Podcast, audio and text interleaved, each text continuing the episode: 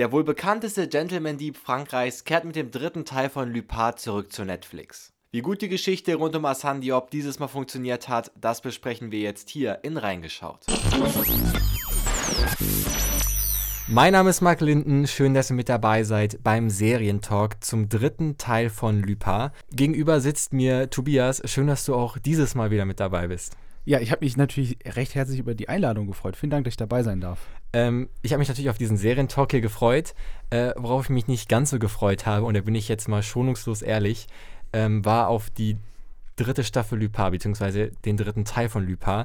Weil, wenn wir mal kurz zurückblicken in die anderen beiden Serientalks, die wir schon über den französischen Gentleman Dieb gemacht haben, dann ähm, haben die immer so eine ja, mittelmäßige Punktzahl erreicht, die Staffeln. Aber ich kann sagen, das hat sich vielleicht ein bisschen geändert jetzt in der, in der nächsten Staffel. Wir beginnen mal mit der ersten Folge. Und eins kann ich schon mal vorneweg sagen, ich fand, dass die Ausgangssituation, die wir jetzt haben in der dritten Staffel, eine durchaus spannendere ist als davor in den Staffeln. Weil in äh, Staffel 1 war das so ein bisschen, hey, wir lernen Lupin kennen, er ist der Meisterdieb, der unbehelligt jegliche Aufmerksamkeit äh, zum Beispiel in den Louvre einbrechen kann. Jetzt ist es so, wir haben einen Kriminellen, jetzt ähm, rein objektiv gesehen, der auf der Flucht ist. Ganz Frankreich kennt sein Gesicht. Nicht nur die Polizei wüsste gerne, wo er ist, sondern auch die Gesellschaft. Und das fand ich erstmal eine coole Ausgangslage. Hat auch irgendwie mal ein bisschen gezeigt, so in, dass man so einen anderen Gesichtspunkt einfach, wie du sagst, auf die Sache hat. Ich fand aber auch diese Rückblenden, man ist ja direkt am Anfang irgendwie auch reingestiegen mit der Rückblende Richtung Schwarzer Perle, wie er mhm. da versucht hat, da dran zu kommen.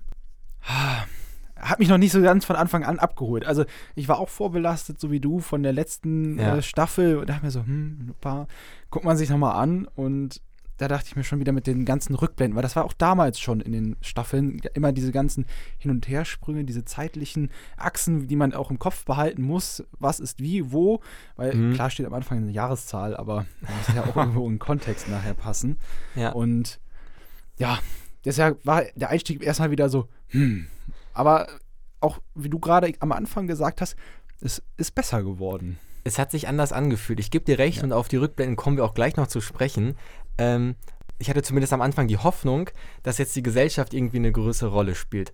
Und ähm, auch dieser ähm, moralische Konflikt, ob der jetzt mal ähm, aufgemacht wird, ist es okay, solche Sachen zu klauen? Ist es okay, sag ich mal, die sehr Reichen zu bestehlen, die ihre, ihren Reichtum in diesem Kontext ja auch aus zwielichtigen Quellen irgendwie bezogen haben. Aber das wurde irgendwie gar nicht aufgemacht, dieses Fast. Also man ist kaum auf die Gesellschaft eingegangen ähm, und hat eigentlich nur so als Mittel zum Zweck genutzt, dass jetzt zum Beispiel Claire und ihr Sohn ähm, von Reportern belagert werden. Und ich fand das irgendwie schade, weil gerade auch äh, ähnliche Serien wie jetzt Haus des Geldes, ähm, die ja auch auf ein Heist-Movie in gewisser Weise ist, hat das so sehr gut dargestellt, dieses Dilemma etc. Und das ist wieder komplett, komplett weggegangen. Und das fand ich so ein bisschen eine vertane Chance in der Serie. Ja, ähm, ich wollte da auch noch kurz, ich fand, es gab auch irgendwie einen Bruch in der Serie. Also die ersten zwei Folgen waren ganz anders gestrickt und danach gab es ja dann auch den Plot-Twist, ähm, der dann ab der zweiten Folge dann war. Und wie du gesagt hast, in der ersten Folge war halt auch viel so auf die Öffentlichkeit und dann war ja auch für den Heist tatsächlich dann die Leute dann da vor Ort. Ja. Man hat so ein bisschen gesehen, so, ah, sie haben ihn angefeuert, Leute. Ähm, und danach hat sich das irgendwie wieder so angefühlt, ah, okay, jetzt machen wir das so, wie wir es davor gekannt haben. Wir fokussieren uns auf den Gentleman Dieb. Man haben ein, zwei Leute nebenbei noch mhm. und ja, hat dann da so die Richtung genommen. Noch kurz, was ich, wir hatten damals schon immer so kritisiert, so die Tricks, mhm. die, äh, die er zeigt. Hm, manchmal so denkt man sich so, wie geht das und warum so schnell? Und mir ist das direkt aufgefallen bei der ersten Rückblendeszene, wo er da in diesem Koffer dann ist und dann der Typ, der sich so hektisch nach hinten guckt und denkt so, ah, scheiße, der hat mich irgendwie verfolgt. Und dann dreht er da irgendwie dreimal an dem Zahlenschloss, zack, ist der Koffer auf, ja. er hat die Perle in der Hand und ist raus und ich denke mir so, Moment, also wie kann das denn sein? Ich habe den Koffer neben mir, ich höre das nicht, wie da so jemand ratscht. Mhm. Oder und da war dann wieder so Stimmt. alte Muster, wo ich mir dachte, ah, so. Und gerade der erste Trick, also du hast ihn gerade angesprochen, der vor mich in der Rückblende war, aber auch der erste Trick in der Gegenwart, war wieder ein bisschen sehr seicht geschrieben, hatte ich das Gefühl. Und ich glaube, äh, da ein Muster zu beobachten, und zwar jeder Trick, dessen Kern eine Verkleidung ist, der ist doch sehr, sehr simplifiziert auf einer gewissen Art und Weise. Also er verkleidet sich als Wachmann und kommt so an die schwarze Perle. Ja. Das ist halt ähm, schwierig, finde ich, das über eine ganze Serie durchzuziehen. Und ich finde im Gegensatz dazu, jegliche Tricks, die nicht wirklich auf der Verkleidung basieren oder wo die Verkleidung ähm, nicht der Kern ist, die sind deutlich besser. Ich äh, denke da zum Beispiel an den Trick, wie er sich das Vertrauen von diesem Gangster, der kartenspielfreudige Ja. ähm, Goldkettenträger, wie er sich da für mich einkauft, mehr oder weniger, indem Ja. er das Auto zurückbringt. Was ja ein Trick auf einer psychologischen Ebene irgendwo ist. Das fand ich zum Beispiel viel, viel besser gelöst. Um, oder auch der Trick, wo er das Auto hat, was gefärbt ist. So klar, ist vielleicht eine Verkleidung fürs Auto, aber in gewisser Weise ähm, macht das viel mehr Spaß, weil ähm, man da von diesem reinen Verkleiden ähm, abweicht. Und das, Ich ja, wollte auch noch ergänzen, ich fand es häufig, gerade bei den Verkleidungen, dass die Leute es irgendwie sehr schnell abgekauft haben. Ja. Da dachte ich mir manchmal so in der, in der Realität, hey, denken die Leute nicht nach? Also die stellen dann so eine Nachfrage und er dann so bla. Ja. Also sagt dann irgendwas, aber dann nochmal irgendwie nachzuhaken oder das irgendwie zu hinterfragen, was er dann irgendwie als Behauptung aufgestellt hat Ja. oder so, war dann immer direkt so, ah ja, okay, ja, das stimmt. Du bist Also- zwar eine wildfremde Person, aber ja, ich vertraue dir jetzt, das passt auf jeden Fall. Und Also in den paar Szenen fand ich das äh, passend, ehrlicherweise. Ich denke zum Beispiel daran, wie er in dieses Hotel geht, wo die Versteigerung der Schwarzen Perle stattfinden soll und sagt der Dame an der Rezeption, ja, ich weiß, ich sehe aus wie Hassan Diop, ähm, aber die Augenfarbe ist ja anders. Diese Ja. Flucht nach vorne funktioniert, glaube ich, in dem Kontext relativ gut. Das ist auch in gewisser Weise glaubwürdig. Aber wo es jetzt nicht so glaubwürdig ist, dass irgendjemand äh, das Büro des Innenministers Frankreichs einfach so betreten kann, ohne dass irgendwelche Nachfragen gestellt Ja. werden. Das ist dann zum Beispiel, finde ich, einfach ein Tick zu alleine, dass du, also du kommst ja nicht in die Nähe von dieser Person, ohne dass deine Personalien mal gecheckt werden. Da dachte ich mir schon, ja, jetzt ist auch zu spät. Ähm, äh, übrigens, guter Trick noch auch in der letzten Folge, der Trick mit der Rose. Wo Mhm. mich diesem Paar die Rose geschenkt Ja. hat und die dann wieder geholt hat. Das sind zum Beispiel die Tricks, auch weil da kam es nicht auf die Verkleidung an. Ja. Der war auch wieder stärker. Und ähm, die Verkleidung muss man auch mal ganz ehrlich sagen. Also zum Beispiel die Verkleidung des Trainers und so, das fand ich alles gut, aber manche Verkleidungen sahen auch aus, als ob er auf dem Weg wäre zur nächsten Folge Promi Undercover Boss, also einfach so ein Schnurrbart angeklebt und seine, ähm, seine Frau erkennt und seinen Sohn erkennt ihn nicht. Ja. Also ich glaube, das war echt ein bisschen, ähm, ein bisschen schwach. Liegt vielleicht auch daran, dass er bei seinen Verkleidungen sehr stark limitiert ist auf Produkte der Marke Nike. Man Ah. darauf achten. das war irgendwann, also mir ist es irgendwann mal aufgefallen, Ja. aber es wurde dann an einer Stelle recht offensichtlich, als sie in seinem Versteck sind. Der hat einfach eine Schuhwand, wo so ganz viele Nike-Schuhe so stimmt. schön au aufbereitet waren. Das war dann ein bisschen too much. Wir kommen nochmal ganz kurz zur ersten Folge zurück. Eine Sache hat mir sehr gut gefallen. Und zwar war das, wo er sich mit Claire trifft und schlägt ihr vor zu fliehen. Und ich dachte mir, so das meint er jetzt nicht ernst. Also einfach seine Ex-Frau aus ihrem Leben reißen, plus seinen Sohn einfach aus dem Leben reißen, um mit ihm auf der Flucht zu leben. Und ich dachte mir so, ey, wenn das jetzt der Plot ist und wenn sie ihm jetzt verzeiht, dann breche ich diese Serie ab. Aber ich fand, sie hat genauso reagiert, wie ich das gewünscht hätte. Ja. Und sie hat ihm wirklich die Leviten gelesen, hat gesagt, sag mal, bist du verrückt? Ich, will- ich will doch nicht mein Leben mit dir auf der Flucht verbringen und meinem Sohn alle Kontakte kappen, damit Ja. wir zusammen sein können. Und das fand ich sehr stark, weil da hat man gemerkt, okay, er hat zumindest auf dieser persönlichen Ebene, was die Beziehung zu seiner Ex-Frau angeht und zu seinem Sohn angeht, jede Menge aufzuarbeiten. Also das ist, hat sich richtig angefühlt wie ein Nullpunkt und das fand ich dann ziemlich stark. Und also übrigens natürlich Spoilerwarnung für die komplette äh, Staffel. ähm, eine Sache, die sich erst nachher ergeben hat, war, dass sie ja gefordert hat, ähm, ja, das Einzige, wie du es gut machen kannst, ist, dass du dich einfach der Polizei stellst und für deine Taten gerade stehst und dann ins Gefängnis gehst und dann kann man wieder ein normales Leben anfangen. Und da hat er sich ja erst geweigert, macht es aber am Ende der Staffel und ich finde, da schließt sich vielleicht der Kreis und ähm, ist vielleicht auch die Folge dessen, wie er sich charakterlich entwickelt hat, als er förmlich als sein alter Ego der Basketballtrainer aufgetreten ist Mhm. haben wir gerade schon gesagt, verklagungstechnisch kann man das mal so ein bisschen in Frage stellen, ähm, ob es deinem eigenen Sohn und deiner Ex-Frau nicht auffällt, wenn Aber du. die Ketchupflasche. An der. Ke- Ketchupflasche, Das das, war dann eindeutig. Ja. Weil das macht nur er. Niemand in Frankreich stellt die Flasche so hin. Äh, ähm, kann man auch mal in Frage stellen, ob es vielleicht nicht ein bisschen creepy ist, ähm, seine Ex-Frau ähm, mit einer Verkleidung nachzustellen und die Nähe zu suchen. Ähm, aber es war ganz, ganz gut dadurch, dass er dadurch sein eigenes Verhalten reflektiert hat. Und diese persönliche Entwicklung von ihm, vom ja ziemlich egoistischen ähm, Dieb zum ja, Menschen, der so ein bisschen die Erkenntnis bekommen hat durch die Außenbetrachtung als Coach, ähm, als Basketballcoach. Die hat mir sehr gut gefallen, ehrlicherweise. Wie ging es dir?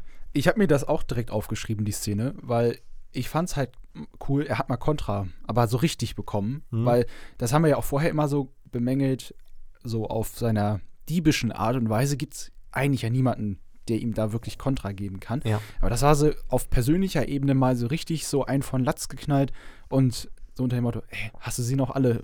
Was soll das jetzt? Du meldest dich erstmal irgendwie ein Jahr nicht und jetzt kommst du auf einmal um die Ecke und sagst mir, komm, wir brechen jetzt ja alle Zelte ab und äh, verschwinden. Das fand ich auch sehr stark, die Szene geschrieben und ähm, wie du auch sagst, den Bogen gegen Ende. Gegen Ende habe ich auch noch eine Theorie, da können wir nachher mal drüber sprechen. Ähm, ja. Was ich noch interessant fand in den ersten zwei Folgen, war einfach diese Alarmanlage, die diese schwarze Perle irgendwie ja. bewacht hat. Und ich hatte das gesehen und dachte mir zum ersten Moment mal, ja, warum muss die doch extra aktiviert werden? Also ist die irgendwie. Stimmt. Ist das jeder Normale, der da reingeht, kann die nicht klauen? Ja. Und irgendwie diese blauen Strahlen, die da rauskamen, waren ja irgendwie technisch irrelevant irgendwo. Mhm. Und das Smarte war ja noch, er hat es ja noch selber vorgeschlagen, hey, pack das hinter Panzerglas. Und der Typ so, nein, das brauchen wir nicht, wir haben ja den Alarm. Naja, schlussendlich, wenn man sich mal die Auflösung von diesem Trick anguckt, hey, wäre das hinter Panzerglas, hätte er schon ein Problem gehabt. Also, ja. er hätte sich dadurch zwar über den Stein in den Weg gelegt. Ja, da dachte ich mir auch so, also ich als Juwelier, wenn ich da so ein Vermögen da stehen habe, dann würde ich doch alles da irgendwie machen und nicht nur irgendwie zwei, drei Laserstrahlen, die dann irgendwie einen Alarm ja. auslösen. Und die Rollos runterfallen lassen. Absolut. Und ich fand auch, ähm, gerade in den ersten Folgen hat man immer, wenn so ein Heist durchgeführt wurde, der wurde immer erst im Nachhinein erklärt, ja. waren die mittlerweile so simpel, dass du dir schon beim ersten Mal sehen, als du noch nicht die Auflösung kanntest, eigentlich die ganze Auflösung gedacht hast. Das war an der einen oder anderen Stelle spannend, weil du dachtest so, ah, okay, das kommt bestimmt gleich noch. Aber an einer anderen Stelle war es dann aber wieder zu offensichtlich, dass jetzt zum Beispiel der Wachmann äh, Bruno war, äh, der alte Schulfreund von Asan, ähm, zu dem wir auch noch kommen. Äh, ja. Fand ich auch eigentlich eine spannende Figur. Wo wir schon jetzt bei den Tricks sind, auch ein unfassbar schlechter Trick fand ich, den wir aus dem Grab entkommen ist. Also er hat einen Tunnel gebuddelt. Ja. Also der Trick ist in jeder zweiten Geschichte im lustigen Taschenbuch vorhanden. Also das fand ich war wirklich nochmal jetzt äh, wörtlich genommen, aber auch metaphorisch genommen wirklich ein Tiefpunkt dieser Serie ja, er hat sich einen Tunnel vorbereitet. Da hätte aber auch jeder mal drauf kommen können. Und davor hat er seinen Tod vorgetäuscht. Ja, okay, mit so irgendwie so einem Kältespray. Mhm. Eigentlich kann mir das auch keiner erzählen, dass ähm, Leute in der Pathologie, äh, Leute da nicht feststellen können, wie man tot ist. Ja, vor allem, der muss ja atmen. Also ja. auch wenn der Körper kühl ist, in Anführungszeichen, ja. ist, muss er ja irgend, er kann ja nicht fünf Minuten die Luft anhalten, weil spätestens dann muss er ja sehr, sehr tief einatmen. Ja. Und da dachte ich mir auch so, hä? Aber ich fand es sehr interessant und das habe ich direkt mal nachgeguckt, wie lange man denn in einem Sarg überleben kann vom hm. Sauerstoff. Muss man Mr. Beast fragen. Äh, ja, habe ich gesehen auf Sieben YouTube. Tage, ja. Und das ist eine Lüge, ähm, denn ähm, je nachdem kann man ein bis acht Stunden mit dem Sauerstoff, der in den okay. Sarg mit eingeschlossen wird, überleben. Danach das ist der lang. Sauerstoff aufgekommen. Es liegt daran, dass über 670 Liter Luft da drin sind Ach, in dem Sarg. Und das sind dann irgendwie 120 Liter Sauerstoff. Und mhm. nach, beim Durchschnittsmenschen dauert das eben eins bis acht Stunden. Weil ich dachte mir so, hm, okay, jetzt ist die Beerdigung vorbei, das dauert ja ein bisschen, plus dass dann der, ähm, das, ähm, der Sand obendrauf ist. Mhm. Gut, sie hatten den Sarg ja nochmal extra geöffnet, da ist dann nochmal neuer Sauerstoff Stimmt, reingekommen. Ja. Und dann hat er so übel gekeucht und war so, ich krieg gerne Luft mehr. Aber ich denke mir so, hm, in dem in dem Tunnel muss ja eigentlich Luft drin sein, frische. Das heißt, sobald ja. er diesen Sack aufgedrückt hat, hat er ja eigentlich wieder Sauerstoff bekommen. Und da war ja auch so überdramatisiert. Und ich dachte ja. mir so, billig. Also hätte das nicht irgendjemandem auffallen müssen, der sich dieses Loch angeguckt hat, so unter dem Motto, hm, diese eine Stelle sieht aber irgendwie komisch aus. Warum ja. ist die denn so bröckelig? Habe ich mir auch gedacht. Ja, ja, genau. Also da muss ja, der Tunnel muss ja in diesem Grab drin gewesen sein. Er hat ja, ja, nur diese Wand aufgebrochen. Und da dachte ich mir auch, das ist jetzt nicht euer Ernst. Und da dachte ich mir auch, dass der Polizist, der ähm, ausgewiesener Lupin-Kenner ist, da auch sehr schwach reagiert hat. Also ich glaube, ihm wäre es aufgefallen ähm, und ich fand auch immer schwach. Er hat die ganzen Pläne dann erkannt, aber erst so nachdem sie passiert sind.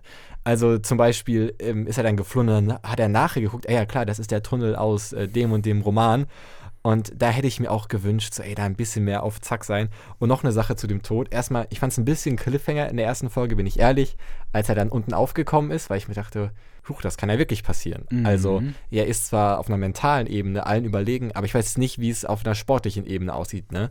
Abgesehen jetzt von Basketball, wer ein Basketballcoach spielt, Ja. das muss er auch dann sehr gut können. Aber da wollte ich noch ganz kurz sagen, das zeigt auch seinen ziemlich starken Egoismus, der von seiner Ex-Frau ja kritisiert worden ist.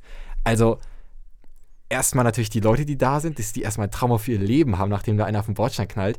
Dann denkt deine Ex-Frau und dein Sohn über mehrere Tage oder Wochen, ähm, das ist in der Serie nicht klar benannt, dass dein Ex-Partner oder dein Vater tot ist. Ja.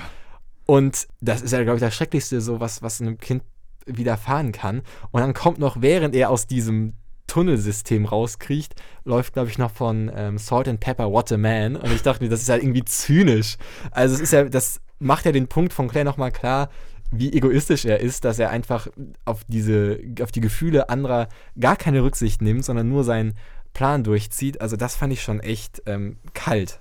Bin ich Ja. ganz ehrlich. Allein die Traumata, die so ein äh, Ja. Jugendlicher davon tragen muss, ist Ja. ja. also unbeschreiblich.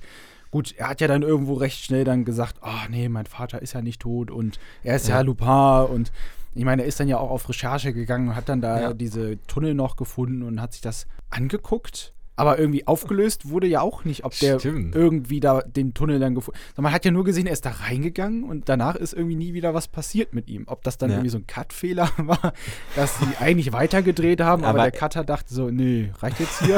Richtig, ich will nach Hause. Nee, aber ich glaube, er wusste dann schon, mein Vater ist wahrscheinlich noch am Leben. Und man sieht ja auch, wie seine Familie so ein bisschen zu kleinen Lupars wird. Das fand ich dann aber äh, ganz, ganz cool gestaltet, so nette Nebenstories, wie zum Beispiel äh, das Buch in der Bibliothek den anderen ähm, Mhm. Fans wegnimmt. Das war ganz, ganz cool zu sehen. Und auch nochmal äh, eine Hommage, glaube ich, an diese literarische Reihe, die in Frankreich ja wirklich so ist wie in UK mit, mit Sir Arthur Conan Doyle und den Sherlock Holmes Roman. Ja. Müssen wir auch nicht nochmal drüber reden, haben wir auch schon in der letzten äh, Sendung drüber gesprochen, über Lupin. Ähm, dass es total toll ist, dass man diese Romanfigur nochmal nimmt, auf eine neue Bühne bringt, damit auch neue Generationen und auch Zuschauer aus anderen Gebieten ähm, sich an diesen Geschichten erfreuen können. Das hat mir sehr gut gefallen. Und dass sie alle da so ein bisschen äh, so zu Lupins werden, fand ich auch ganz, ganz cool. Aber ich muss tatsächlich sagen, so Ende der zweiten Folge dachte ich mir so, ist das denn jetzt alles? Was? Mhm. Ich habe vorher gesehen, acht Folgen am Stück, also acht Folgen sind es. Und nach der zweiten dachte ich mir so, also wenn das jetzt so weitergeht, dann wird das aber eine sehr schwache Folge. und äh, dann kam es ja Gott sei Dank einfach zu dem äh, Switch, dass er auf einmal jemanden Ja. Übermächtigen über sich hatte. Er wusste nicht, wer es ist. Er musste ihm gehorchen. Ähm, was ich okay fand, war die Geiselnahme von seiner Mutter, wo ich mir auch dachte, okay, ist zwar deine Mutter nach 25 Jahren, dass sie es dann irgendwie zufällig zur Beerdigung schafft von ihm, war halt auch irgendwo so, ha? Ja. Ähm, und dass sie dann äh, halt entführt wird und er dann alles wirklich dann auf einmal macht und tut und so weiter, auch wenn dann vielleicht seine eigene Familie dann noch irgendwie drunter leidet. Es Ähm. passt aber in gewisser Weise, also so fremd mir das auch ist, was du sagst, äh, das Verhalten von Lupin, ähm, aber es passt zu seinem Verhalten, dass er da wirklich an sich selber denkt und seine Priorität war, seine Mutter zu befreien. Kann man ja auch irgendwo verstehen.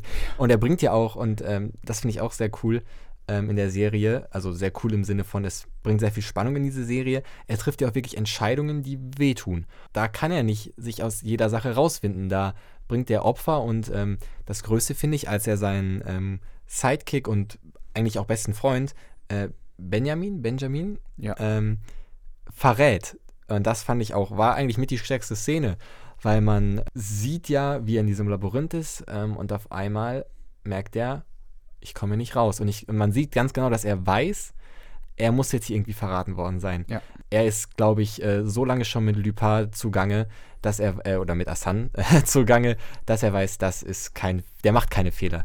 Das äh, muss hier irgendeinen tieferen Grund haben. Und das fand ich total toll, dass man mal endlich, und du hast es gerade schon gesagt, wir haben endlich einen übermächtigen Gegner und dass man ihn jetzt endlich mal vor Entscheidungen stellt, die wirklich hart sind und die, ähm, egal wie er sich entscheidet, Konsequenzen mit sich ziehen, die nicht schön für ihn und für seinen Umkreis sind. Und äh, ja, wie du es gesagt hast, ähm, wirklich endlich mal ein übermächtiger Gegner. Ja, und das finde ich hat der Serie auch sehr, sehr gut getan, weil wir haben dann zwei Staffeln, er macht alles und die Polizei kommt einfach nur so ein bisschen hinterher. Hm? Und wir haben endlich mal jemanden, der so ein bisschen den Ton übernimmt und angibt. Und Hassan muss mal reagieren und dann äh, bringt man ihn mal in eine gewisse Lage. Ja. Und ähm, mit dem Monet zum Beispiel, dass er den, ihn da, den da klauen muss, ähm, ja.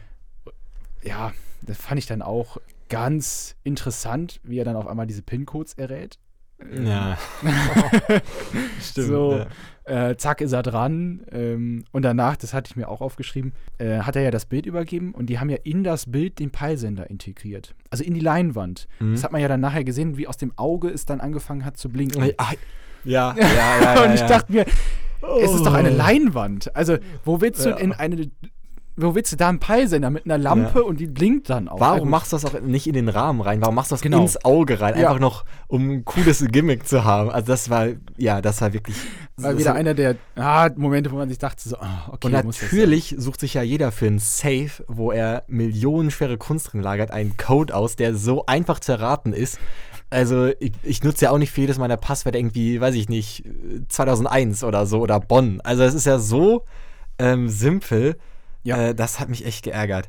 Ähm, aber wo du es gerade schon mit der Polizei angesprochen hast, die immer so in der ersten Staffel sehr hinterher war, ähm, das ist für mich auch deswegen damals nicht aufgegangen und auch in der dritten Staffel nicht ausgegangen, die Polizei als Gegner zu sehen, weil die einfach äh, so maximal sympathische Charaktere hatten. Und ich meine da nicht nur den Polizisten, der mit Assan nachher sogar sich verbündet, um das Bild zurückzukriegen, sondern auch zum Beispiel die ähm, Polizistin, also die Co-Ermittlerin, Ja. die ja auch total edle Motive immer hat. Und da frage ich mich, auch weil natürlich der Polizeichef, der korrupt war, aus Essen-Staffel nicht mehr zugegen ist. Und deswegen hätte es auch einfach nicht funktioniert, die Polizei wieder als Gegner von Assan darzustellen. Einmal auf der Kompetenzebene, weil die ja in meiner Serie auch als nicht sehr kompetent dargestellt wird. Auf der anderen Seite einfach, weil die maximal sympathisch sind. Und äh, die immer verlieren zu sehen, hätte, glaube ich, keinen Spaß gemacht. Ähm, was aber Spaß gemacht hat, war halt diesen Gangster zum Beispiel verlieren zu sehen. Dass Ja. Assan da zwei Fliegen mit einer Kappe geschlagen hat. Einmal hat er das Bild bekommen, womit er der Befreiung seiner Mutter näher gerückt ist. Auf der anderen Seite hat er auch diesen ähm, Gangster da, der der Polizei ausgeliefert. Was, Ja. wirklich, was ich wirklich sehr Zieh cool mal fand. eine Karte. Los, zieh das Ass. Und dann macht's auch, also ich finde, dann hat es mir auch viel mehr Spaß gemacht zu sehen, wie Lupin, ich sag immer Lupin, aber das ist ja auch sein, sein Ego irgendwie in dieser Geschichte, oder wie Assan zumindest sich gegen wirklich Kriminelle stellt. Das hat mir viel, viel mehr Spaß gemacht. Ja. Ähm, Es bringt ja. halt eine Brisanz rein, weil es jede seiner Aktionen hat ja dann eine direkte Gegenaktion zur Folge, wie als dass er dann wieder aufgefordert wird, einen Ast zu ziehen. Einfach so, weil er Ja. sich vielleicht mit Kleinigkeiten verraten hat, mit so, "Ö, ich hab Nichten und so weiter. Und er so, Stimmt. Ja. äh, du hast Nichten? Äh, zack, direkt erstmal ziehen Ass. So, er hat es in dem Moment natürlich gebraucht, um aus der Situation herauszukommen. mhm. Wobei da dachte ich mir, da war natürlich irgendwie so ein Serienfehler. Denn äh, man hat vorher gesehen ja, wie er ihm diese Box entwendet hat, ja. um das dann ja umzubauen. Also hat wahrscheinlich vorher umgebaut und ihm das Gefakte zugestellt. Aber bevor er die Karte rausgezogen hat, hat ja noch dieser Handlanger die Karte einmal rausgezogen. Der hatte aber auch ein Ass.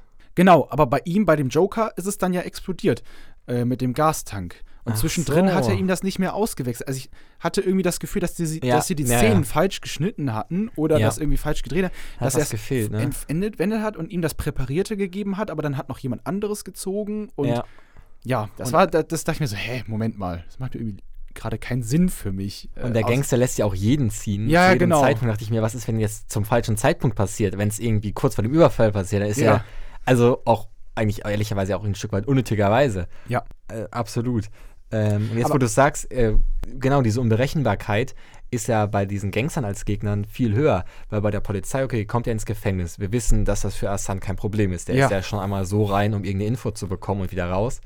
Äh, was auch eine Farce war, fand ich. Ähm, aber jetzt kann es ja wirklich sein, du ziehst kein Ass und äh, es kommen ganz andere Konsequenzen auf dich zu. Ja, wobei ich tatsächlich das mit dem Auto wieder ganz charmant fand. Da habe ich ein Mhm. bisschen äh, mit, dass er sich das so extra orange eingesprüht hat, aber dass das dann abwaschbar war. Ja. Das fand ich so ein ganz charmantes, äh, charmanter Trick wieder, äh, mit dem er dann da heraus ist.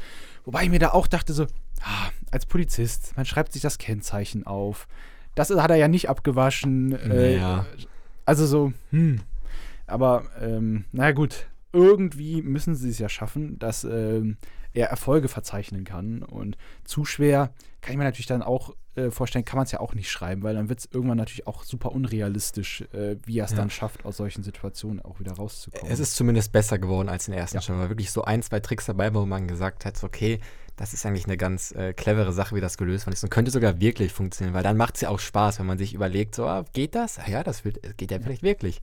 Und das war jetzt ein bisschen öfters der Fall als in Staffel 1. Ähm, lass uns mal ganz kurz in die Vergangenheit springen von Asan. Mhm. Da sehen wir jede Menge und ich fand es ja in der ähm, ersten Staffel nicht ganz so spannend, weil ich fand, da wurde so eine Gesellschaft. Erstmal wusste man da komplett den Ausgang, also es hatte gar keine Plot-Twists inne. Man wusste, dass der Vater zu Unrecht im Gefängnis ist. Ähm, Wäre richtig komische Serie gewesen, wenn sich einfach rausstellt, der Vater ist einfach zu Recht im Gefängnis. also so, nee. Und er gibt das vielleicht auch so zu. Nee, der war ja äh, zu Unrecht im Gefängnis, das war von Anfang an klar. Ähm, und da war so eine ganz simplifizierte Gesellschaftskritik, die nicht so richtig ähm, gezogen hat, äh, fand ich.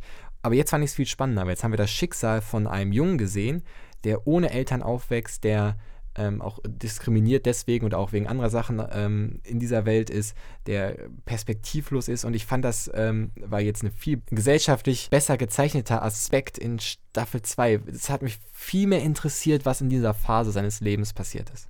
Ja, mich auch. Ich fand es auch tatsächlich clever, weil Mm, in den ersten zwei Folgen hat man ja dadurch dann seinen alten Best Buddy erklärt. Wie sind die zusammengekommen? Was ist da passiert? Äh, wie haben die gelebt? Welche Erfahrungen haben die gemacht? Und hm. da habe ich mich tatsächlich in den ersten zwei Folgen mit den Rückblicken auch erstmal darauf konzentriert, auf die Beziehung dieser beiden Kandidaten. Ja. Und erst als dann da die Handlung abgeschlossen war und diese Person sozusagen dann ja raus war aus dieser Geschichte und dann der übermächtige Feind kam, dachte ich mir, hm, aber warum erzählen die denn die Vergangenheit denn jetzt noch weiter? Warum ja. erzählen die die?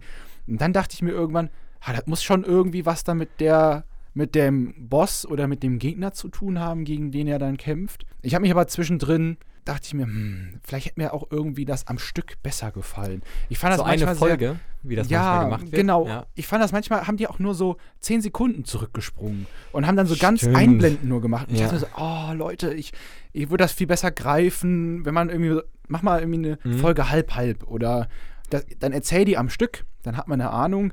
Klar, man verliert okay. dann den Spannungsbogen dadurch, das ist natürlich ganz klar.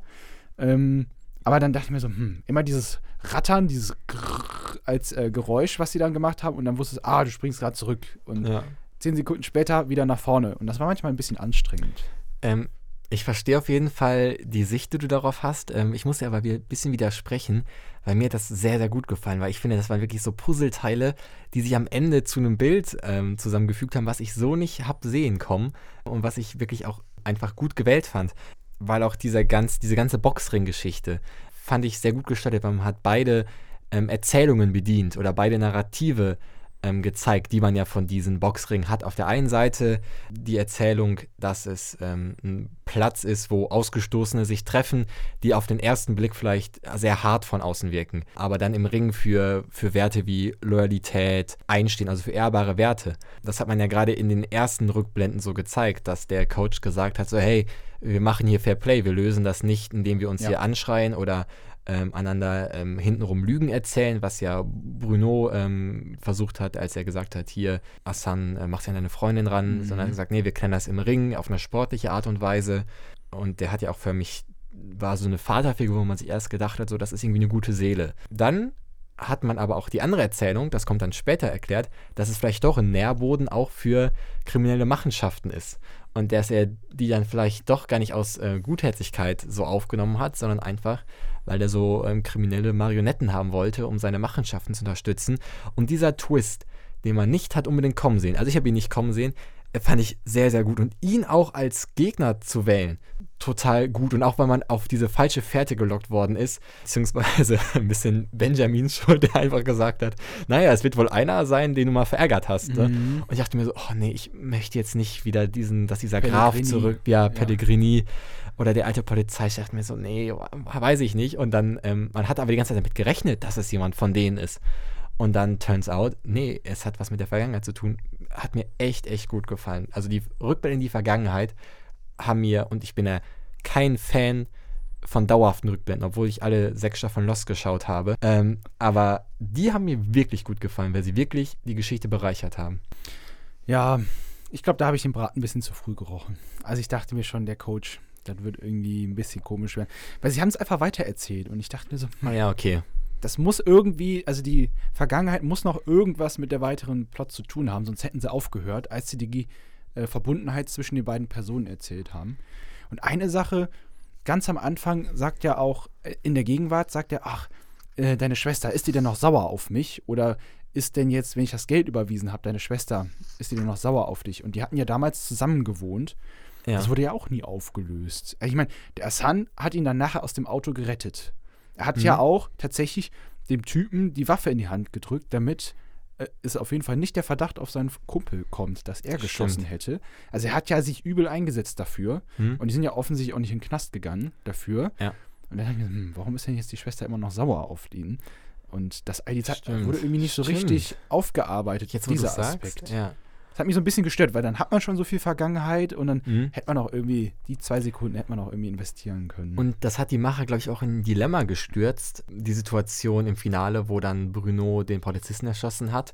Weil auf der einen Seite hätte man das nicht Assan hat machen lassen können. Ja. Weil dann äh, wäre diese ganz, das ganze Narrativ nicht mehr glaubhaft gewesen, dass er der Gentleman-Dieb ist, weil er einfach in seiner Vergangenheit einen Polizisten getötet hat. Das hätte nicht funktioniert. Logischerweise absolut die Sympathien verloren. Aber in dem Moment, wo Bruno den Polizisten erschießt, ist es natürlich viel spannender, wie er als Heranwachsender mit der Situation umgeht, die ja davor also fast exakt gleich ist wie die von Assan. Aber jetzt muss er damit umgehen, dass er jemanden erschossen hat. Ja. Und es wird im Moment ja viel, also es klingt jetzt irgendwie bizarr, aber es ist ja viel ähm, viel heftiger als Assan, der damit umgehen muss, dass er Zeuge ja. äh, war. Und wie du schon gesagt hast, Bruno kommt ja vor, wieder als Handlanger von Assan, was vielleicht darauf hindeuten kann, dass er dadurch vielleicht diese kriminelle Vergangenheit nicht hinter sich lassen konnte, dass er immer noch so krumme Dinger dreht. Aber stimmt, das ist, wenn man ehrlich ist, ist es eigentlich die spannendere Geschichte, ja. die man aber nicht erzählen kann. Wobei ist dir aufgefallen, dass er am Ende ja dieses Boxstudio hatte? Der Echt? hat ja, ja, ja. Das war ganz am Ende so eine, so eine Blende, wo man ihn dann gesehen hat, wie er dann das Boxstudio geleitet ah, hat. Ah, okay. Das war dann nachher so der. Dass er der Fast, okay. Und er hat dann praktisch dann auch auf neue, junge Erwachsene runtergeguckt, die sich gerade im Boxring dann so geboxt haben und man hatte so irgendwie von diesem Bildnis, was sie dann gezeigt haben, irgendwie das Gefühl, dass er dann gesagt hat, okay, ich mache das jetzt auch, das, was mein Vorbild damals ah, gemacht hat. Dass er da nicht dran weggekommen ist. Genau. War das die Szene, wo, ähm, ja, kommen wir gleich noch, na, will ich jetzt nicht für viel zu wegnehmen, aber wo für mich ähm, in so einer Frequenz ganz viele Protagonisten der Serie gezeigt worden sind, um so zu suggerieren, ja, einer ist irgendwie ein Verräter oder einer spielt hier nicht mit. Äh, nee, das war ganz am Ende, wo die eine das Geld bekommen hat für die Perle, weil sie ja den verraten hat. Ach so, okay. Da war das, okay. da war das in einem Boxstudio. Ähm, aber es war auch nur ganz kurz und ich dachte mir so, ach, da schließt sich dann der Kreis. Aber klar, ich stimme dir da voll zu. Also so als Kind jemanden ja. zu erschießen und dann auch ohne schon, Eltern schon und so weiter. Ja, auf jeden Fall sehr, sehr spannend. Ähm, du hattest eben noch, und um einfach nochmal wieder ein bisschen zurück äh, zu kommen, ähm, du hattest ja erzählt mit der Farce, wie er dann eben in das Gefängnis reingekommen ist. Und ich fand das auch eine Phase, wie er es dann geschafft hat, ohne Verkleidung, obviously, in das Polizeipräsidium reinzukommen und da eben einfach auf den Inspektor oder auf den Detektiv gewartet hat, der halt natürlich von der Lupin-Theorie angetan oder die halt auch überhaupt ins Rennen gebracht hat.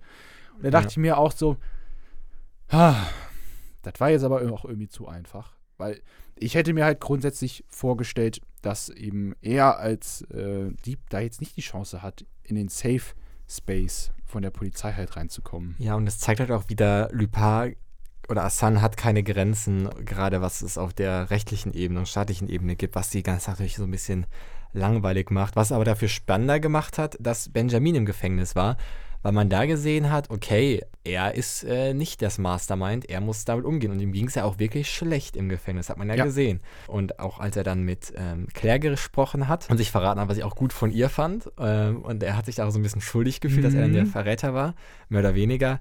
Das fand ich doch ganz gut, weil man dann gesehen hat, ja, die Achillesferse von Assan ist nicht er, ist nicht sein Plan, sondern sind die Leute, die er um sich herum hat, sind seine engsten äh, Freunde und Verwandten.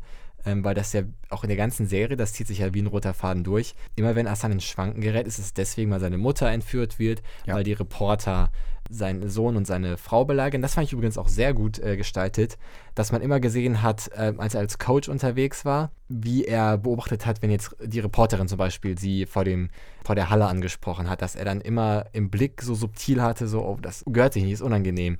Und das fand ich, ähm, das fand ich eigentlich gut gelöst. Er hat das nie so ausgesprochen. Er hat nicht gesagt, ey, lass die in Ruhe so, sondern er hat das sehr subtil immer gesagt, so, er findet das nicht gut.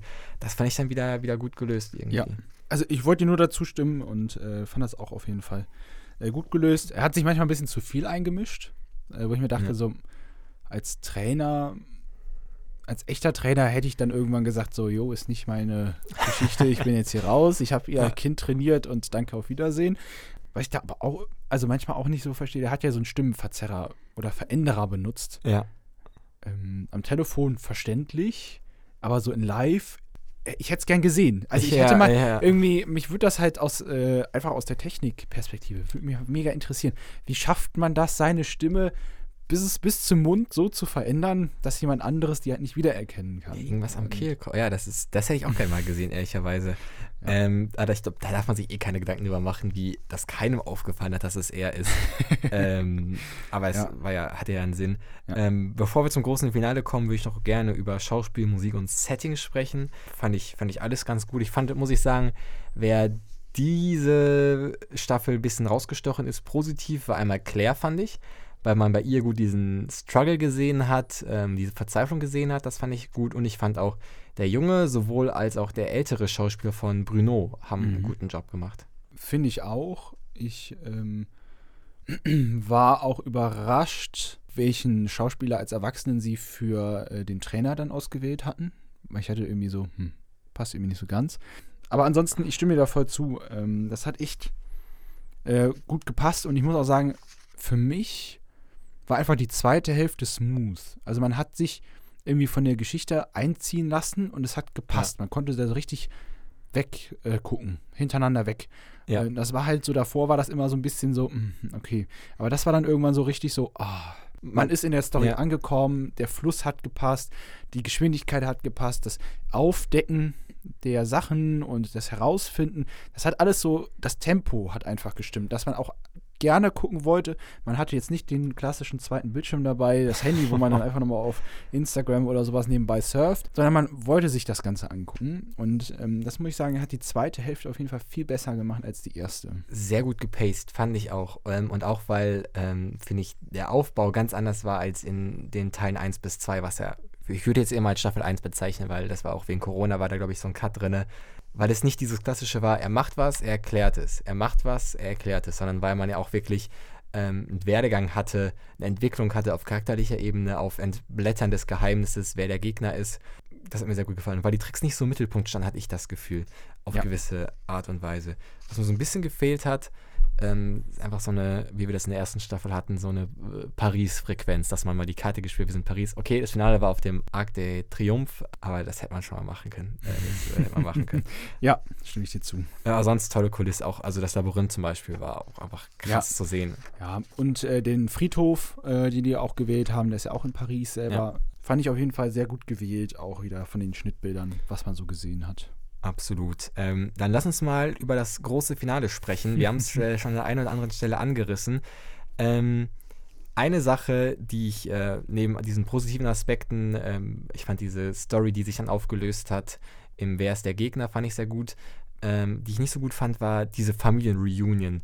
Weil irgendwie ich das Gefühl, man wurde einfach vor die vollendete Tatsache gestellt. Naja, einfach aufgrund dessen, dass Claire so glücklich ist, dass ihr Ex-Mann doch noch lebendig ist, mhm ähm, dass sie ihm auf einmal alles verzeiht, was er gemacht hat. Also wirklich alles. Nachdem sie ihm eine, wie ich finde, sehr berechtigte Standpauke in Folge 1 gehalten hat, ist sie irgendwie in Folge 8 wieder, naja, äh, wir gehen trotzdem, also die hat ja sogar gesagt, ja, wir gehen mit dir auf die Flucht, wo ich mir denke, ja. was?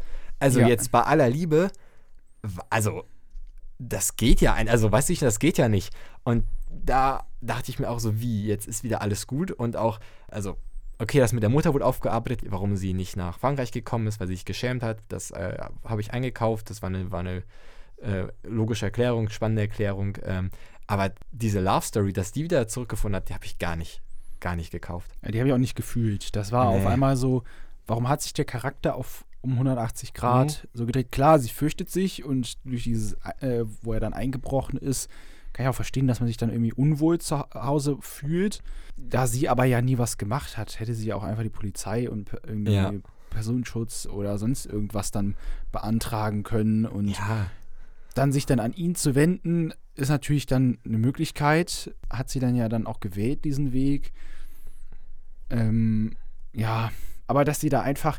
Ich dachte schon so kurz, ach, jetzt küssen sie sich auch noch. Das wäre noch so Ja, das das Sahnehäubchen gewesen. Und ich ja. dachte so, nee, das kann ja jetzt irgendwie nicht sein. Und, ähm, und dass er ja noch ihr am Ende versprochen hat, ja, in zwei Tagen, da passiert nichts, aber in zwei Tagen sind wir weg ja. hat er ihr hoch und heilig versprochen. Und die Mutter meinte dann so, ja, ja, wem willst du denn was hier erzählen? Und vorher hat sie noch gesagt, ja, ja, man erkennt, wenn du lügst. Du kannst Ja. nicht gut lügen. Und das hat sie dann auf einmal abgekauft und Ja. die Mutter hat es durchblickt. Also so gegen Ende hat man sich, hatte ich das Gefühl, man hat sich das so ein bisschen gelegt, wie man das gerade gebraucht hat. Und äh, an der einen oder anderen Stelle vielleicht die Person ein bisschen anders Ja. reagieren lassen, als das irgendwie am Anfang, als man noch die ganze Geschichte erzählen wollte, gemacht hat. Ja. Genau, du hast es gerade gesagt, er ist ja nicht ehrlicher geworden. Also jetzt wissen zumindest alle, was Sache ist, haben sogar Sachen versteckt zu sehen und er lügt sie ja trotzdem noch ohne Grund mehr oder weniger an Ja. und sagt, nee, wir holen jetzt den Anwalt für äh, Benjamin, dass er rauskommt. Ich dachte ganz kurz auch so, wer hat eigentlich den vergessen? Also, wenn ihr macht die Familienreunion und er sitzt einfach unschuldig, also nicht unschuldig, aber sitzt Aber er hat einfach doch ein Steak Knast. bekommen, ein Steak mit Pommes. Na, das, es mag. das entschuldigt natürlich für so ein zwei Wochen Knastaufenthalt in Paris. Ähm, also das auf dieser Ebene habe ich gar nicht verstanden. Es scheint ja so, als fliehen sie trotzdem, also sie steigen ja trotzdem in den Baum. Ich meine, warum er ist so ungefähr? Also, Ja, was? Sie fliehen trotzdem dieser Haufen, der, wenn man ganz ehrlich ist, nur verbunden wird durch ähm, Assan. Also, was soll jetzt Benjamin mit der Mutter von Assan äh, noch äh, rumhängen? Ah, Der hat ja auch einen Job. Also, äh, Ja. auch der Sohn. Also, äh, was? Was Ja. soll das denn? Das habe ich. Nur weil Assan da jetzt irgendwie seinen Gentleman-Dieb spielt, ähm, äh, fliehen die ohne. Also, das habe ich gar nicht verstanden. vor allem die Gefahr war ja auch weg. Ja, genau. Also der, der Endgegner ist ja besiegt. Er ist ja in Gefangenschaft bei der Polizei. Von ihm kann jetzt keine Gefahr mehr ausgehen. Und trotzdem Ja. sagen sie, ach, wir hauen jetzt hier rein. Aber es ist ja alles aufgelöst. So in Und der, auch aus die Presse wäre ja auch irgendwann Ja. gegangen, wenn man äh, verstanden hätte, okay, der ist jetzt im Gefängnis. So, es ist ja nicht ewig interessant. Ja. Das Finale an sich auf dem Arc de Triomphe fand ich ganz gut gelöst. Es gab so eine Aussprache. Ähm, ich habe ja gerade schon gesagt, wie die Rose entnommen wurde ähm, dem Gegner und dann für mich äh, weggeschmuggelt wurde, fand ich auch ganz schön gelöst. Und auch, dass der Polizist dann den Moment hatte endlich, dass er nicht nur diesen Gangster verhaften konnte, sondern auch, ähm, übrigens, er wurde ja verhaftet, glaube ich, nur aufgrund dessen, dass er ja seinen Handlanger aus dem Fenster geschubst hat, ne?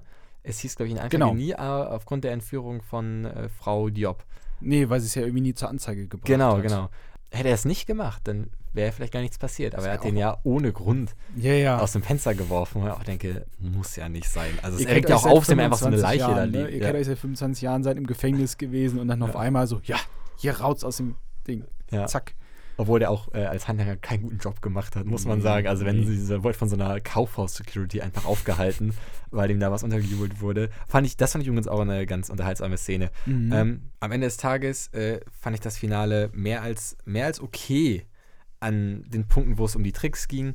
Und es hat mich dann ein bisschen gewundert, äh, dass Assan wirklich ins Gefängnis gegangen ist. Hattest du damit gerechnet oder hattest du gedacht, ja, jetzt kommt irgendwie ein spannender Trick und ein Heli holt ihn ab?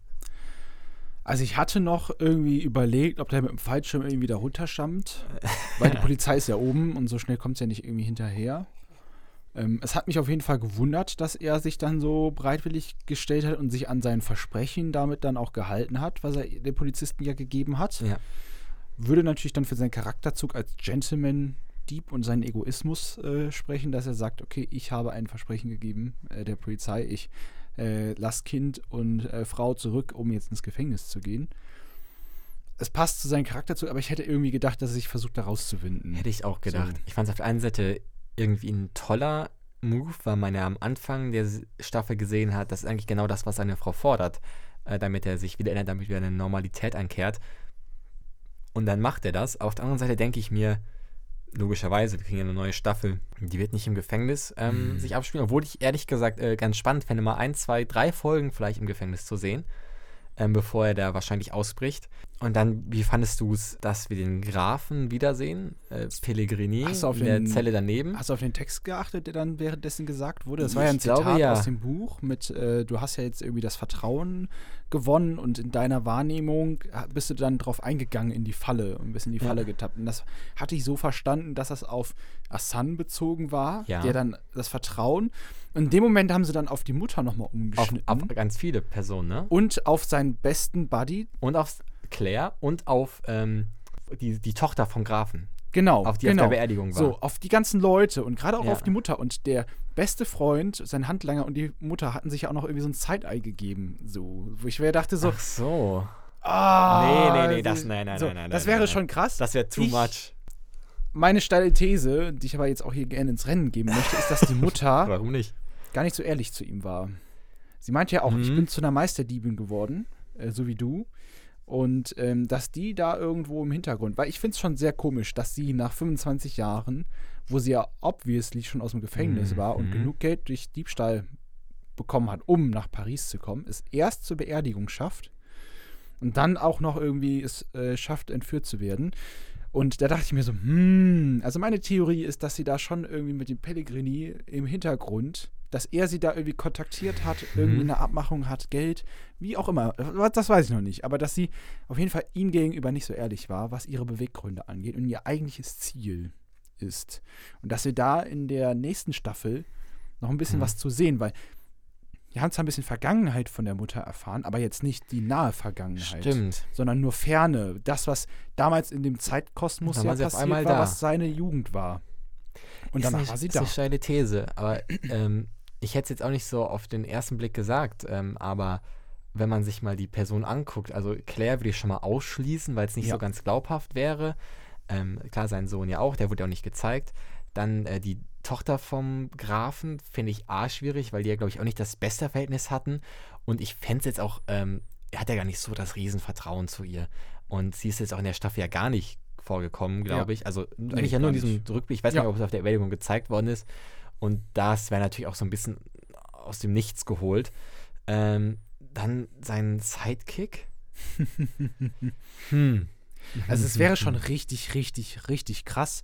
Und das wäre irgendwie ein Plot-Twist, den man jetzt von so einer Serie nicht erwartet. Au- äh, hätte man vielleicht die Zeit von ihm im Gefängnis länger gestaltet, wenn das vielleicht, ähm, das waren ja nur ein paar Tage in der Serie oder eine Woche maximal, wären das vielleicht wirklich, ähm, weiß ich nicht, ähm, ein halbes Jahr gewesen, so. Dass der dann vielleicht da sein, ähm, sein Denken geändert hat. Das Ja. wäre ja noch äh, spannend gewesen. Es kann eigentlich nur von denen, die gezeigt worden sind, auf die Mutter hinauslaufen. Wie du gesagt hast, da gibt es ja einen äh, blinden äh, Punkt, der nicht gezeigt worden ist. Ja. Da bin ich wirklich gespannt. Dass Pellegrini zurückkehrt, fand ich auch okay. Er war jetzt nicht, fand ich der bestgestaltetste Gegner, den es gibt, aber fand ich zumindest mal ähm, spannend. Und ich, ich bin gespannt, was uns erwartet. Er hat halt auch sehr viele Einflussmöglichkeiten, die er natürlich nur, weil er im Gefängnis ist, nicht verloren hat. Er hat viele Stimmt. Kontakte, er kennt viele, kann viele beeinflussen. Ja. Das hat er ja auch in den ersten zwei Staffeln dann immer probiert, um dann äh, mit Asan klarzukommen. Ja. Was irgendwie, es sah irgendwie fast so aus, als ob die jetzt Zellennachbarn sind. So, Sind dachte, sogar so, fast. Okay, Ja, was für ein natürlich auch, ja. Zufall. Hat er da, der Pellegrini vielleicht da irgendwie so was, seine Finger im Spiel gehabt? Ich bin jetzt tatsächlich mittelmäßig gespannt auf die nächste Staffel. Ja. Ähm, so richtig, so wo ich denke, so, boah, ich brauche das jetzt so, Nee. bin ich jetzt noch nicht. Ich fand aber, wie wir gerade gesagt haben, das Tempo der zweiten Hälfte besser und ich, das wäre jetzt so mein Wunsch, dass sie das auch schaffen, in der nächsten Staffel von Anfang an mit reinzukriegen, dass man von Anfang an gehuckt ist und einfach denkt so, boah. Und da weiß ich nicht, ob Pellegrini der richtige Gegner ist, ähm, Ja, der das schafft. Glaube ich auch, weil er auch keinen neuen Wind wieder reinbringt. Ähm, ich freue mich eigentlich auf die nächste Staffel. und Ich würde es auch gar nicht so schlecht finden und ich sage es jetzt mal, wenn es die letzte wird, weil ich gerne hätte, dass diese Serie in sich abgeschlossen wird. Wenn jetzt noch irgendwie was aus der ersten Staffel zurückgekommen wird, dann schließt sich auch so ein Kreis, finde ich immer irgendwie. Ja. Und dann kann man da, glaube ich, einen schönen Punkt setzen. Ähm, wir setzen jetzt auch einen Punkt und zwar in Form der großen reingeschaut Punktevergabe. Für alle, die diesen Podcast nicht kennen, am Ende jedes Serientalks vergeben wir Punkte für die besprochene Staffel, wobei 5 die beste Punktzeit ist. Die daraus resultierende Durchschnittspunktzeit ist relevant für die Platzierung im großen reingeschaut Jahresranking, was wir wie immer im großen Weihnachtsspecial, was ja schon in ein paar Wochen stattfinden wird, ähm, präsentiert wird. Ähm, möchtest du anfangen? Soll ich anfangen? Ich würde dann einfach mal den äh, Vortritt nehmen. Gerne. Also, ich habe das ja schon häufig gesagt, für mich war die Serie ein bisschen zweigeteilt. Einmal von den Inhalten her, mit dem ersten Bank, äh, mit dem ersten Raub und dann mit dem Gegner gegen Ende. Das heißt, auch für mich war das Tempo zweigeteilt. Mm, mich hat die zweite Hälfte viel mehr äh, abgeholt, während ich bei der ersten irgendwie ja gar nicht richtig reingefunden habe. Und deswegen ist für mich tatsächlich dieses Mal eine 2,5, also so eine so, solide Mitte, weil der erste Teil war halt ein bisschen schlechter, der zweite hat es dafür rausgerissen, aber mhm. es war halt nicht so, dass ich komplett jetzt gehuckt war von der Serie, auch in die Zukunft guckend, ähm, bin ich da so verhalten. Es war gut, es war, also es war weder schlecht noch besonders gut, es war halt einfach eine okaye Serie, die man sich angucken kann. Da ist 2,5 die goldene Mitte. Ähm, wo ich dir auf jeden Fall zustimme, was ein großer Pluspunkt ist, du hast es auf, auf den zweiten Part bezogen, ich würde es auch eher auf den zweiten Part beziehen, ähm, war das Pacing der Serie. Das hat mir sehr gut gefallen. Ähm, zudem hat sich das sehr gut vertragen, auch mit diesem Puzzle, was man aus Gegenwart und Vergangenheit gebaut hat. Ähm, ich fand die Vergangenheitsszenen überraschend gut. Ich fand Claires Charakter ziemlich gut, auch wie sie nachher durch ähm, Assans Augen gesehen worden ist als Coach, wie er sich selber reflektiert hat. Also auf charakterlicher Ebene ist viel, viel mehr passiert, finde ich. Was aber gegen Ende einfach nicht aufgelöst wurde, was so ein bisschen im Sande verlaufen ist, was ich wirklich sehr schade fand. Ähm, in Sachen Gegnern hat man hier wirklich aufgerüstet. Man hatte ähm, mysteriöse Gegner dabei, die ähm, ihn in Situationen gebracht haben, wo er schwere Entscheidungen treffen musste, die auch Konsequenzen nach sich zogen, die nicht lustig waren. Ähm, fand ich zum Beispiel sehr stark, dass man äh, seinen besten Freund ins Gefängnis hat stecken lassen dafür. Das ist mir alles sehr gut gefallen. Ähm, ja, die Tricks waren besser, aber es waren wirklich auch ein paar sehr, sehr schwache dabei. Also Stichwort Tunnel, Stichwort ich verkleide mich als Sicherheitsmann. das war wirklich ähm, schwach und ist auch immer noch im Vergleich zu Haus des Geldes, zu, zu Now You See Me, ähm, wirklich, wirklich eine schwache Nummer. Ähm, das muss man einfach mal so sagen, finde ich. Insgesamt fand ich, war es von den drei Teilen ähm, auf jeden Fall der stärkste Teil. Hat mir viel besser gefallen ähm, als die erste Staffel. Das auf jeden Fall. Deswegen würde ich ähm, tatsächlich 3,5 Punkte geben. Und damit sind wir bei einer Durchschnittspunktzahl von drei Punkten. Und dafür äh, habe ich mein Abi NRW gar nicht gebraucht, um das zu rechnen. ähm, Drei Punkte fügt sich damit auch genau äh, zwischen die Punktzahlen, die wir dem ersten Teil und dem zweiten Teil gegeben hatten. Teil 1 hatten wir dreieinhalb gegeben und Teil 2 hatten wir zweieinhalb gegeben. Kann man jetzt, äh, kann man gucken, Lupin, würde ich sagen. Früher hatte ich immer gesagt, ja. nee, Lupin, guck das mal nicht. Jetzt kann ich sagen, die zweite Staffel, ja, kann man sich, kann man sich geben. Euch noch gesagt, dass ihr alle Folgen von Lupin auf Netflix streamen könnt, wenn ihr das nicht eh schon gemacht habt. Tobias, vielen, vielen Dank, dass du heute da warst. Es hat mir wie immer unfassbar viel Spaß gemacht.